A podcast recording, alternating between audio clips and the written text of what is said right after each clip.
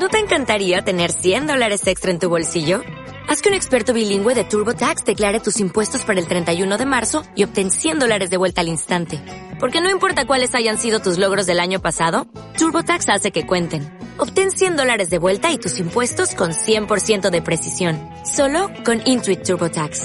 Debes declarar para el 31 de marzo. Crédito solo aplicable al costo de la presentación federal con TurboTax Full Service. Oferta sujeta a cambios o cancelación en cualquier momento.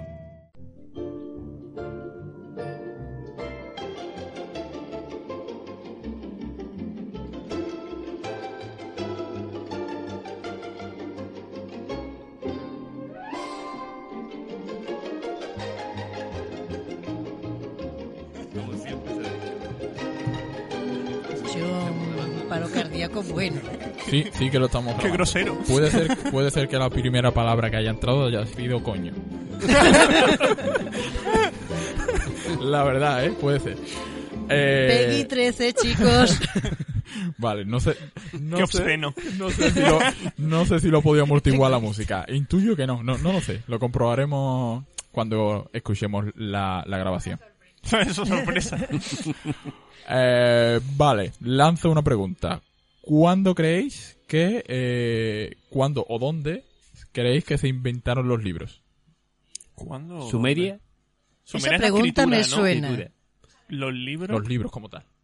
Oh, Mm, hace... ¿Un poco antes de Grecia? ¿De la antigua Grecia? Mm, mira, no, no, no es... No, no has desencaminado, ¿no? Has atina- has atinado bastante, has atinado bastante. Bueno, pues yo ya me retiro. Bueno, pues es lo que vamos, es lo que vamos a ver. De todas maneras, seguro, seguro no lo sabemos. Pero eh, más o menos es lo que vengo a hablar. Como eh, tengo que contar varias cosas que, que me resultan curiosas, no me voy a entretener mucho más. Vamos a darle caña a Oscar y no alargo mucho eh, el, el programa, ¿vale? Así que dale caña, Oscar. Historia, literatura y libros. Monográfico. El programa cultural de Fran Navarro.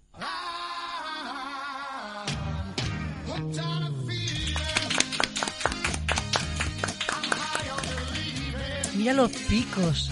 Hombre, hombre, hombre, por favor. La emoción. Eso sí, Manuel, te he dicho que no aplaudo cerca del micro que se nota que somos nosotros. Hazlo, así. Es broma.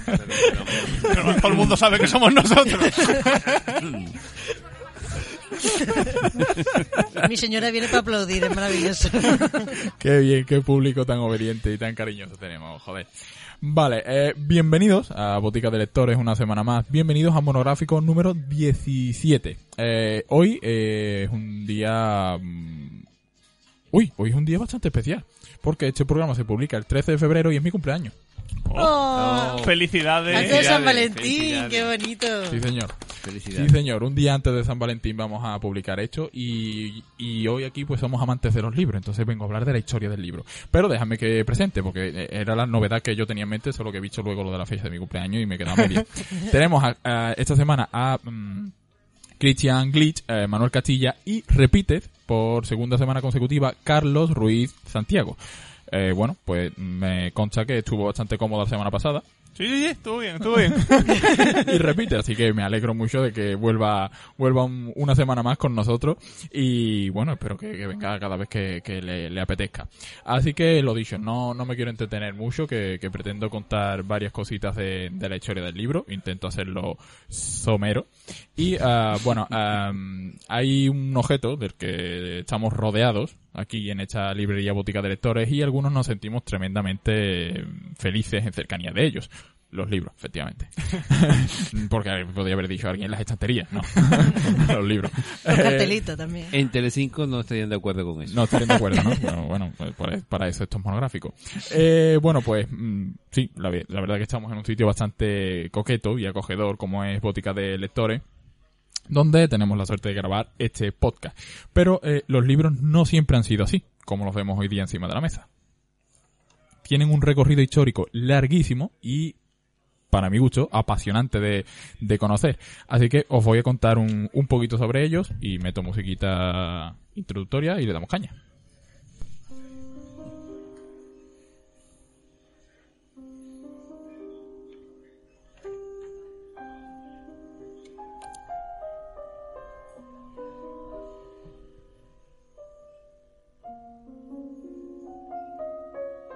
Qué bonito.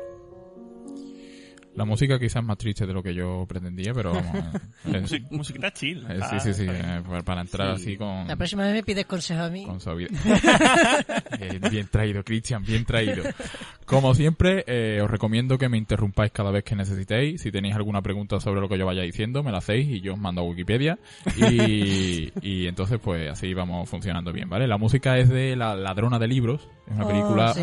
muy bonita que yo no he visto, pero Sí, sí. puse libros. Pero seguro que es bonita. Seguro que es bonita, ¿no? Puse libros en YouTube y me salió esta banda sonora. Digo, eh, pues esta mismo. Esa de nazis, ¿verdad? Sí, Sí, sí, Eh, Entonces sí. es bonita, sí. Sí, sí, sí. Tiene que ser bonita. sí, sí, va de Sí, nazis, yo me que- vi un- una parte de la película y era bonita. que eliminan eh, están intentando eliminar eh, libros y demás y hay una chica que Una intenta chica que salvarlo lo lee, sí. así que está muy bien pues mm, vengo como digo dejadme que paro la musiquita que es que soy presentador y, y, y técnico de sonido a la vez y no puedo llevar todo a la vez.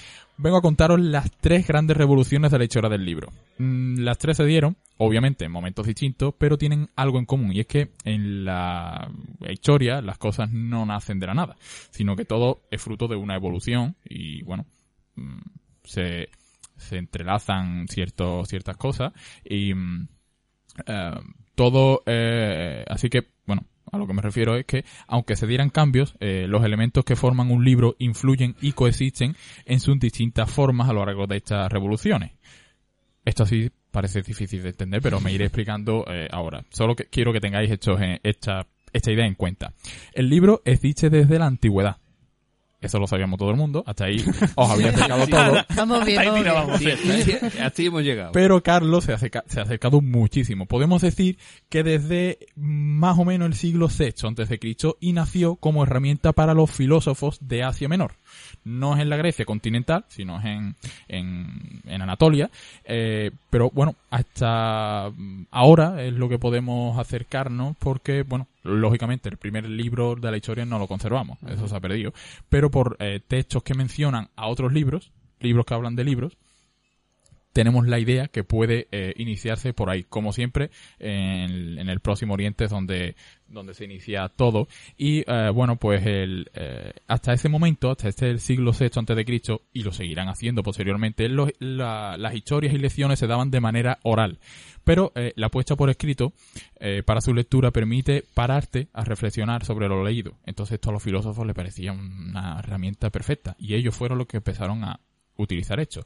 Eh, me estoy refiriendo, por supuesto, a los libros en formato rollo, es decir, en formato volumen, que resulta curioso que nos ha quedado la palabra volumen para referirnos a los libros de hoy día, pero la palabra volumen hace referencia en el latín a vuelta. Es estos libros Ah, en rollos rollo, plan pergamino, ¿no? efectivamente, rollos en papiro.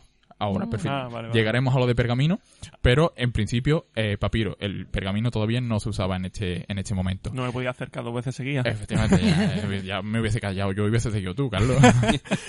Entonces, eh, se escribía sobre soporte papiro, que es lo- a lo que yo venía a, a decir a, a continuación.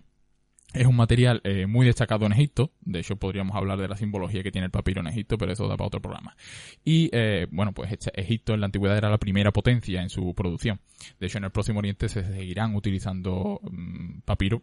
Hoy día tú vas a Egipto y te encuentras un montonazo de eh, talleres donde te enseñan cómo se hacía el papiro desde la antigüedad y te puedes llevar un trozo de papiro tal como se hacía tal como se hacía, no. Lo han modernizado un poquito, lógicamente, porque si no, no, no darían allí abacho para vender su trocito de papiro y la gente pues se viene con el papiro de Egipto, que es como el fetén, ¿sabes? Está bonito. Y eh, eh, si queréis ver un buen ejemplo de cómo se almacenaban estos rollos, os recomiendo la película Ágora, sobre eh, Hipatia de Alejandría. Esta película está muy bien, la película en sí, y luego la forma de almacenar estos rollos en la biblioteca de Alejandría que se ve, están ordenados, metidos como en estanterías, pero como así en embudo, digamos, se van superponiendo los rollos y tenía en el bueno, en el lado que, que queda hacia, hacia la vista de- del rollo tenían una, una etiqueta en forma de triángulo con el título del rollo. Y así se almacenaban los libros en ese momento. Esos son los libros de la época. Bien. ¿Cuál es la primera revolución? El formato códice. Hasta ese momento existían los libros en formato rollo. El formato códice, con los libros tal como hoy día los entendemos, es la primera gran revolución. El rollo de papiro eh, tiene una trayectoria larguísima de siglos, raramente conservado, solo en zonas muy secas, como es el caso de Egipto, porque el papiro, al ser material vegetal, Entonces se ha sacado de la, del tallo del papiro, de la planta de papiro. Claro. Entonces eso, en cualquier sitio que haya un poco de humedad, se deshace muy fácilmente.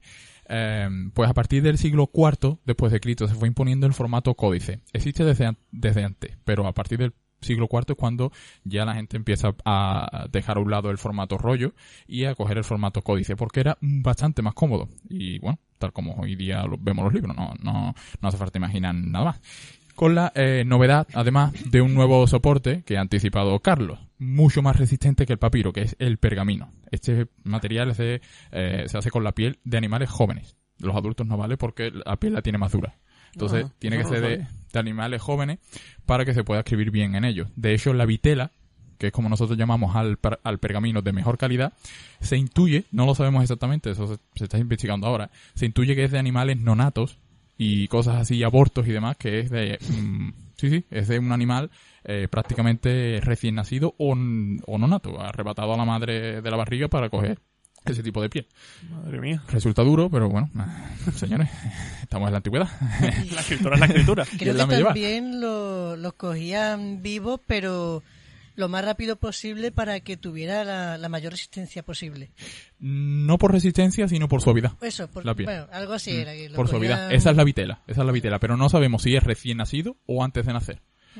Echa la duda. Se darían los dos casos, lógicamente, pero cuanto mm, cuanto más reciente, mm, parece que mejor mm, de calidad la- el pergamino. Digamos que se va pareciendo más a la suavidad del papel. Que ningún oyente lo compruebe, por favor. No, no, no, esto no, no, no, Dejar a los perros y los gatos de la casa, por favor. No, gracias. no. Sí, sí, no los hagáis las prácticas en casa, ¿vale? Ya con los nazis tuvimos bastante. Eh, pero como os decía, que no me quiero entretener mucho, al inicio eh, se dan mezclas de, de elementos siempre. Eh, así que eh, hay rollos en pergamino, como, como Carlos decía, se dan rollos en, en pergamino y también hay códices en papiro. No sé si me pilláis, que a veces la terminología lía un poco, pero vamos, es mm, los mismos rollos en pergamino, que antes iban en papiro, y ahora los códices que normalmente van en pergamino también se utiliza con material papiro. ¿Qué pasa? Que el papiro es mucho más barato y en Egipto y el Próximo Oriente se siguió usando así en formato códice, ya no enrollado, sino en formato libro con sus tapas y demás, pero con papiro. Pero el papiro se puede, eh, es más difícil doblar para formar cuadernos y hojas y coser para, para hacer los cuadernos porque se rompe, porque es vegetal, entonces es más, es más complicado. Por lo tanto, el códice eh, evolucionó mucho mejor con el material pergamino. Pero hubo códices escritos con cuatro y cinco columnas. ¿Y hecho por qué? Pues como digo, se, eh, se transponen los elementos y lo hacían a imitación de los rollos que se leían en horizontal. Eso que hay en las imágenes mm, de películas que cogen esos rollos de papiro de pergamino y los sueltan así al suelo enrollado y ahora van leyendo, eso es una mentira como un templo. O sea, eso así no tiene ninguna utilidad. Los rollos iban eh, pues liados así, en, en, se abrían con las dos manos, se colocaban o bien en la mesa o se se tenían que utilizar las dos manos y ahora sé que no me estáis viendo los oyentes, pero imaginaos que yo tengo un rollo en cada mano. Adiós, Susana. Lo- se nos va uno de los oyentes. Hasta luego. Entonces, con una mano vas soltando y con la otra vas enrollando. Es como una película. Entonces, efectivamente, igual. eh, tal- buen ejemplo, Cristian, no se me había ocurrido, vale. Sí. Entonces, eh, vas leyendo en horizontal, no en vertical. El papiro no empieza a escribirse en vertical el- al principio del papiro y ahora todo el rollo hasta el final, no, no, sino que va en horizontal en columnas. Entonces tú vas leyendo, viendo pasar, pues sí, como si fuera la película, tú vas viendo, lo vas viendo mm, Eso había un juguete de niños chicos que era parecido, que se veía Sí, sí, la, sí, hay- la cinta así. Ahí estamos, hay muchos tipos de juguetes de, de ese estilo. Entonces se necesitaban las dos manos para ir leyendo. Entonces el códice es mucho más cómodo, pero como digo, eh, ponía estas cuatro o cinco columnas imitación del papiro para ir leyendo en horizontal. Eh, a partir del siglo XIII, además del pergamino, llega a Occidente la fabricación del papel. Mm, revolución también importante, pero no, no me estoy refiriendo todavía a la segunda revolución, hay una más importante. Eh, es una técnica que se dio primero en España, bueno, en España, en Castilla, o todavía más correcto, en Al-Ándalus, porque lo traen a Occidente los musulmanes, que lo aprendieron en Oriente, en China, en Oriente Medio, siempre han ido un paso por delante. Y esto, para cualquier cosa que leáis en historia, Vale. va- sirve, ¿vale? Esta, esta frase, esta frase sirve. Entonces, lo trajeron aquí y a partir de la península ibérica, es lo, lo más exacto que puedo decir, porque España todavía no existía, eh, a partir de la península ibérica se extiende al resto de Europa. O sea que llegó por aquí a partir de, de África. La segunda revolución se da en un caldo de cultivo apasionante. Entre apasionante para, para mí que soy un fricazo de estas cosas, pero entre el siglo XIII y XV tenemos la llegada del papel, como hemos dicho, eh, el desarrollo de la escolástica, estrechamente ligado a la aparición de las universidades en esa ideología de aprendizaje y formación a través de los clásicos, de la lectura sin filtros mm, por otra persona, sino por tu propia reflexión.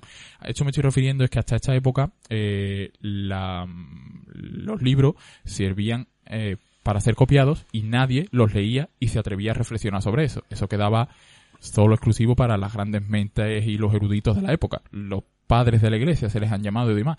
Entonces eso, mm, ningún copicha, vamos, de entrada partimos que el 80 o más, o el 90% de la gente de, la, de los siglos que estamos hablando no sabía leer. El 10% restante no se atrevía a reflexionar nada, sobre nada de lo que había ahí. Te dedicabas a copiarlo, tú eso lo leías y eso era mm, palabra de Dios, entre comillas, pero nunca, casi, casi nunca mejor dicho. Em, entonces, de hecho, hay, mm, bueno, a partir de aquí, con esta escolástica, como digo, y la, y la universidad y esta actitud crítica sobre la lectura, empezaron a traducirse muchas obras del latín a las lenguas romances para que llegase a esa minoría que sabía leer. Por supuesto, de las primeras obras en, obras en traducirse fue la, la Biblia. Eso estaba prohibido. ¿Por qué? Por lo que vengo diciendo. Si eh, vosotros tres mm, no sabéis leer y yo soy cura, yo te interpreto la Biblia a ti y si me traducen la Biblia y tú la sabes leer, ya no me necesitas a mí. Sí, sí, sí. Entonces se me acaba el negocio. Entonces eso estaba prohibido. Y algún día os hablaré sobre la Biblia del oso, que es la primera Biblia que se tradujo al castellano. Tiene una historia apasionante, porque se tuvieron que huir y el Vaticano mandó espías por toda Europa para encontrar... No es broma, no es broma, o sea, Joder, tal cual. como un libro de... Tal cual, es un libro de aventura. Yo, mm, yo no sé si hay películas de hecho, pero se debería hacer. Y de hecho, se, uno de los monjes que los tradujo se- estaba aquí en una de, en una abadía de, de Carmona o de por aquí, de Yo Sevilla. quiero, ¿eh? Yo quiero eso. la- un, un- un programa lo traigo, pero esto no, no seguimos por No aquí porque, no seguimos por aquí porque la historia es, es tremenda. Pues como digo, se fueron La cuestión es que los libros se fueron extendiendo eh, mucho, su, litera- su lectura y demás, y la copia a mano se quedó corta. Necesitaban más libros. Entonces, eh, podéis imaginar cuál es la segunda gran revolución. La imprenta. Nos la han dicho desde nuestro amplio público. Eh, la imprenta, sí señor. Uno de los inventos más importantes de la historia de la humanidad. Aunque conviene apuntar que normalmente se toma la parte por el todo y nos olvidamos del apellido. Hablamos de la imprenta tipográfica. Y es más importante lo de tipográfica que lo de imprenta. Porque la técnica de impresión existe desde los sumerios.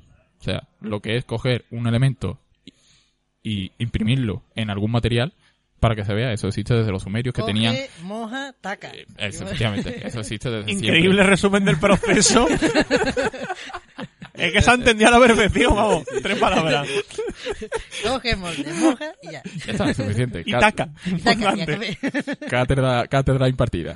Pues entonces, desde los sumerios tenían cilindros sellos, que eran, bueno, pues sí, en cilindros lo, lo, lo pasaban por la arcilla y quedaba como una especie de cenefa con el dibujito que, que, iba, que iban dejando.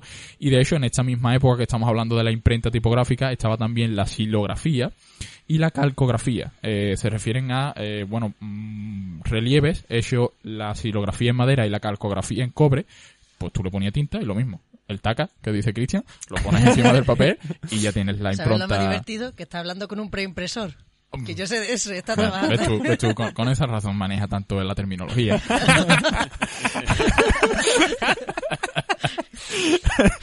Recomiendo para, por si alguno quiere ver cómo se trabaja mm, con una técnica así eh, actualmente, eh, Tomás Hijo es un, au- un autor que, que hace silografía y calcografía actualmente para sus obras y recrea mucha mm, muchas obras eh, de, de fantasía y literatura y demás. De hecho, tiene muchas ilustraciones dedicadas al Señor de los Anillos y comparte, eh, bueno, aquí se ha mencionado mucho al programa, al podcast Aquí hay Dragones. El Dragón de Aquí hay Dragones está hecho por Tomás Hijo. Los sellos que va poniendo por ahí, em, no recuerdo ahora el autor de, de Loba Negra y... Coño. Juan Gómez Jurado va poniendo estampillas por ahí en su firma que son sellos de ex libris se llama de Juan de Tomás Hijo. Total os lo recomiendo. Tiene un canal en YouTube y enseña cómo trabaja y demás está muy bien. Pero en la imprenta tipográfica tenía eh, soluciones mucho más avanzadas. La que hablamos de el- le damos el invento a Gutenberg pero como siempre esto fue un proceso evolutivo. Una pena que Gutenberg mm, fue el que tuvo la idea, pero pidió esto montar una imprenta tipográfica cuesta un montonazo de dinero. Entonces es un- a la larga mm, le ganas el dinero, pero cuesta mucho. ¿Qué pasa? Eh, Gutenberg le pidió un préstamo al tío que a uno que tenía el dinero, él tenía la idea y como siempre pues no tenía el dinero, le prestaron el dinero y luego no fue capaz de devolver ese préstamo y en todos los primeros libros que salen de la imprenta de Gutenberg no sale el nombre de Gutenberg, sale el nombre del tío que puso el dinero.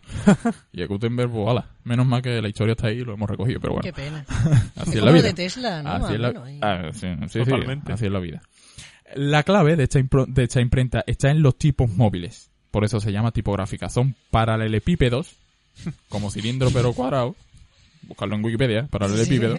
Para de Paralelepípedos Para- con eh, las letras en relieve. Entonces eran, eh, bueno, bloquecitos con las letras en el relieve. Tú ibas componiendo la página de lo que quería decir, en- entintaba eso, le ponías el papel y con la prensa, taca.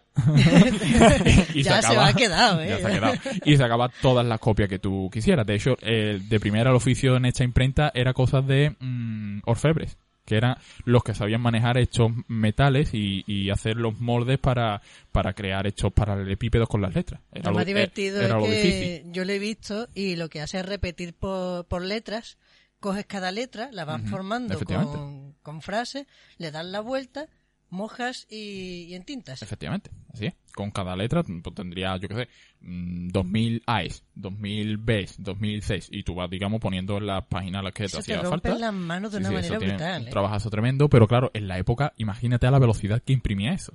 Claro, tú pones una página, antes que era todo copiado a mano, página a página, tú ahora una vez que has compuesto una página, tú estás con, con darle tinta y ponerle el papel encima, pum, y otra, y otra, y otra, Sí, sí, taca, sí. taca, taca, Taca. taca. A cada taca una copia. científico. A cada ataque una copia.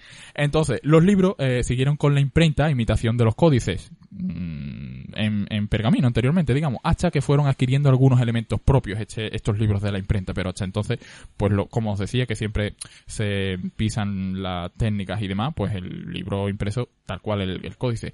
Uno de los elementos que, que serán propios de la imprenta es, por ejemplo, la portada. Los libros anteriores nunca habían tenido portada, como mucho el- la primera página un poco más decorada, pero no tenían páginas como tal.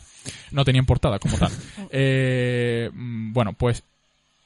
¿qué- ¿Cómo vamos de, tiempo? Buah, un poquito mal, pero os voy a contar una curiosidad, porque esto sí que me parece interesante, antes de acabar con la tercera revolución, que esa la puedo decir brevemente porque la conocemos todo el mundo, la estamos viviendo. Los libros en época medieval y moderna se vendían sin encuadernar. Y es que esto me ha venido por el tema de las portadas y demás. Entonces, eh, solo las páginas, la, la imprenta sacaba las páginas juntas y el comprador de esas páginas era el que se encargaba de encuadernarlo si quería o no quería y lo que se quisiera gastar en esa encuadernación y a su manera. Ay, madre mía. Había autores que tenían todos los libros encuadernados de la misma manera. Entonces tú entrabas en la casa de alguien que tuviese dinero y pudiese encuadernar eso y todos los libros eran iguales, porque lo encuadernaba él a su manera. Antes los libros se vendían sueltos. Era como, hijo, te has gastado todo el dinero en un mismo libro. De hecho, la portada es el elemento que se inventa en eso porque es la primera página que se le pone a esas páginas sueltas para proteger a todas las demás. ejemplares. Siempre está en la mentalidad de la imprenta y demás proteger ese papel eh, mm, impreso. Entonces, por eso está la, la encuadernación. Y es interesante la evolución de la, de la encuadernación para parpar la realidad histórica del libro. Y con esto me refiero, podemos mirar cualquier elemento, como digo, el de la portada, cómo va relacionado con la utilidad y el, el querer proteger. Todo tiene un porqué. No es, bueno, vamos a poner hecho. No, no, todo tiene un porqué. Cada elemento de la encuadernación. Y me estoy refiriendo a cosas muy mm, nimias, como, por ejemplo, tenemos la ceja. ¿Qué es la ceja? Y me he puesto aquí, la gente que está aquí en, en, en persona cárnica lo va a ver mejor. Los oyentes, pues o- os cuento. Un libro encuadernado actualmente en tapadura sobresale por encima del papel un milímetro o menos de la tapa. Todo el mundo me va a entender fácilmente, creo que se entiende bien a los oyentes, ¿no? Sí, sí. Ese, ese poquito de más que sobresale sobre el- lo que son las páginas de la tapa delantera y la tapa de tra- trasera. Pues eso, ese poquito de más, que no, no creo que llegue a un milímetro, se llama ceja en la encuadernación. Eh, ese eh, milímetro no siempre ha estado. De hecho, en el, las primeras encuadernaciones que eran en pergamino no estaban, sino que las chapas tenían la misma, el mismo grosor que la- las páginas. ¿Por qué? Porque los, los códices en pergamino se eh, almacenaban siempre tumbados. No como hoy día lo vemos en las estanterías de las librerías, sino que iban tumbados y unos puestos encima de otros. Y una, una em, biblioteca era un sitio donde se almacenaban los libros, pero ahí no se iban a, a consultar los libros, sino que simplemente estaban ahí, uno encima del otro. Y tiene además un porqué uno encima del otro para eh, unir el peso porque si tú abres un libro de en pergamino y lo dejas abierto así 20 minutos, a los 20 minutos se empieza a contraer la página y se empieza a arrugar. Porque Ah. como es piel, la piel siempre, siempre vuelve a su posición original. Entonces se empieza a, cone- a coger el lomo del becerrito que mataron, empieza a tomar forma. De hecho, hay mucho papiro, que, pergamino, perdón, que se le ven hasta las costillas del animal señalada, muchas, muchas cicatrices, un pequeño mm, boquete porque le picó ahí un bichito. Madre mía. Se contrae, Es se piel. vuelve un mini Entonces se contrae y, y empieza a pillar la forma que tenía original. De hecho, los libros en pergamino necesitan de, de cuidados intensos porque se, se, se resecan y necesitan estar hidratados para que no se contraigan. Se te vuelve un becerro por fascículo. Efectivamente. Una cosa. Efectivamente. Entonces iban almacenados, eh, como digo, tumbados. ¿Qué pasa? Que con esto de, mm, bueno, empiezan a, plantearse la escolástica, como digo, y el- la lectura, y ya empiezan a hacerse como más, eh, no solo iban a la biblioteca, cogían el libro y se lo llevaban a la copichería, digamos, donde iban copiando a mano los amanuenses, que es un sitio distinto donde sí estaban los escritorios y demás, sino que ahora ya empiezan a entrar más gente a, la- a las bibliotecas y, y acceder a los libros para consulta. Entonces empiezan los libros a ponerse en, no en estanterías como hoy día, sino en una especie de banquetas en, en pie. Pero en pie no como lo vemos hoy día, sino de frente, con la tapa mirándonos hacia nosotros. Y la tapa aquí traía, traía un pequeño regecho con la etiqueta y nos ponía el nombre y el autor. Entonces las cejas, en primer lugar, de, de las encuadernaciones se pusieron en la en el corte de cabeza y el corte de pie que se llama del libro, la parte de arriba y la parte de abajo, para entendernos. Porque, eh, bueno, para evitar el roce de las páginas al ponerlo y sacarlo tantas veces de esa banqueta. ¿Y por qué lo pusieron arriba y abajo? Porque había, algún despistado lo podía poner al revés. Entonces, al ponerlo boca arriba o boca abajo el libro, así de, de frente o, o de espalda, evitaban el roce con la, con la, con el papel. Entonces, esto está hecho para proteger el papel, porque el libro la idea es que dure lo máximo posible. Bueno, de hecho, yo hace dos semanas estuve estudiando un libro del siglo XV. Cosas así. Entonces, pues tenemos, es lo, lo, lo bueno de, de esas, de esas encuadernaciones. ¿Cómo se, cómo se termina poniendo la del, la del lateral, el, el corte frontal, que es el lado más largo de- del libro, digamos, es la última ceja que se le añade a la, a la, a la encuadernación, pues efectivamente, de estar así mirando de frente, los libros por cantidad en la biblioteca no caben de frente y empiezan a ponerse mm, en vertical, con el lomo hacia afuera. Entonces el, el título empezó a ponerse en el lomo, como lo normal era empujar el libro hasta el final de, de la estantería, pues para evitar el roce en esa parte del libro, se le pone la ceja en esa parte también. Y esa es la Claro, historia de la ceja. Entonces, es curioso cómo cada elemento de la encuadernación va ligado a la historia de, de- del libro. Por eso, un libro que eh, tú compras en tapa dura, lo normal es que siempre te dure uno más que en tapa blanda. Los de tapa blanda nos han llegado muy poco en- de, la, de la antigüedad. ¿Y por qué nace el libro de, en tapa blanda? Porque eso en la mentalidad de la época no tiene mm, lógica, lógica ninguna. Porque la idea es que si tú has comprado, has hecho ese esfuerzo de comprar un libro que es carísimo en la época, eh, lo normal es que te dure para toda la vida, vaya, y, y no toda la vida, sino todos los siglos que puedas. Pues la tapa blanda, el cartoné, se inventa porque la imprenta ya estaba, como hemos dicho, entonces la imprenta era capaz de sacar muchas copias. ¿Qué pasa? Que el que encuadernaba seguía siendo un artesano como siempre.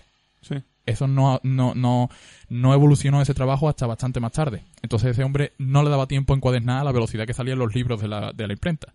¿Qué hizo? Una encuadernación más rápida, más barata, no protegía el libro todo lo que se quería, pero mm, hacía la, bueno, me- merecía la pena. Antes que dejarlo con las páginas sueltas, pues entonces la gente empezó a, a encuadernar en, en tapa blanda Claro, el apaño ahí. el apaño. Que la tapa blanda pues no tiene esa ceja, sino que la tapa blanda tiene la misma, bueno, bueno, las tapas pues tienen la misma, mm, mismo tamaño que, la, que las páginas, que las hojas. Y creo que ya me estoy pasando y voy a, a ir, a, a ir a- acabando, vaya golpetazo le he metido al micro. y voy a acabar pues con la tercera revolución. La estamos viviendo, como digo, pues son los libros electrónicos. Esto, mm, si lo ve Gutenberg, lo flipan turbina. Sí, sí, sí. Como anda, que rápido. y por supuesto, pues también tiene esas herencias históricas de las que he hablado en cada revolución. Muchas tablets y muchos libros electrónicos imitan algunos el paso de las páginas.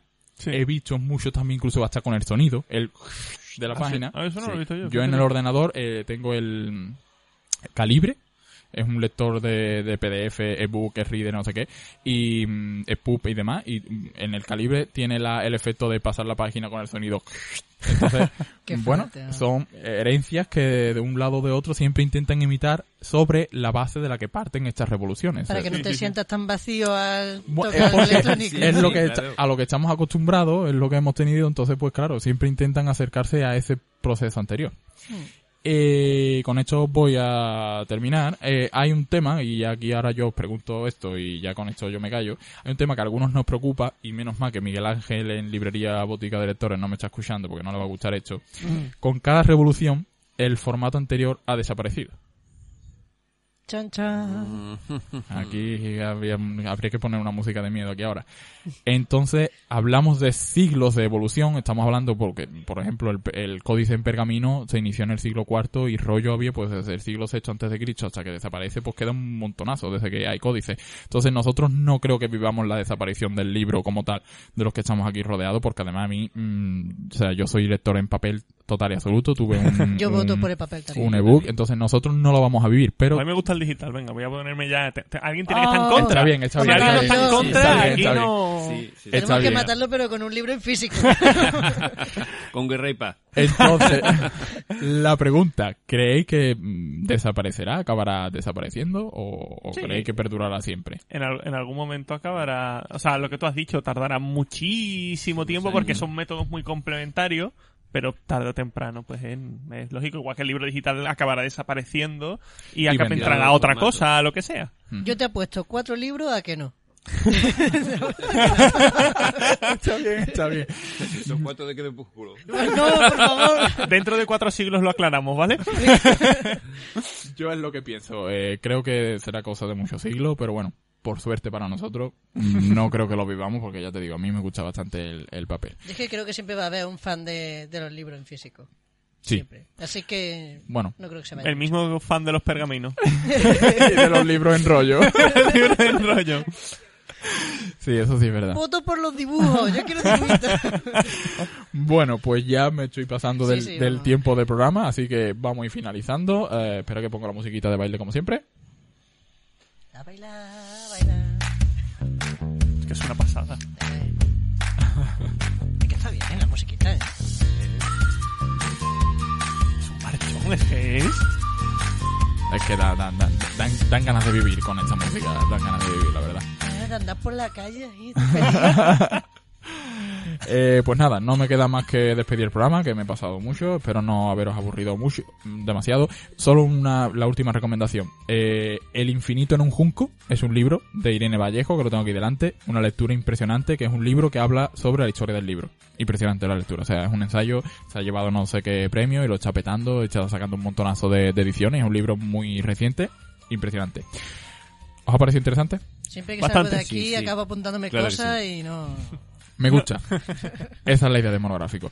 Pues sin más, nos vemos la semana que viene. Eh, muchas gracias a los, colabora- a los colaboradores, Cristian, Manuel, Carlos y al extenso público que tenemos. Saludo a- al el último, me pillan muy lejos, eh, allí en la puerta casi se está mojando, casi se está mojando el pobre. Bueno, pues sin más, nos vemos la semana que viene. Un saludo, adiós. Adiós. Adiós. Bye.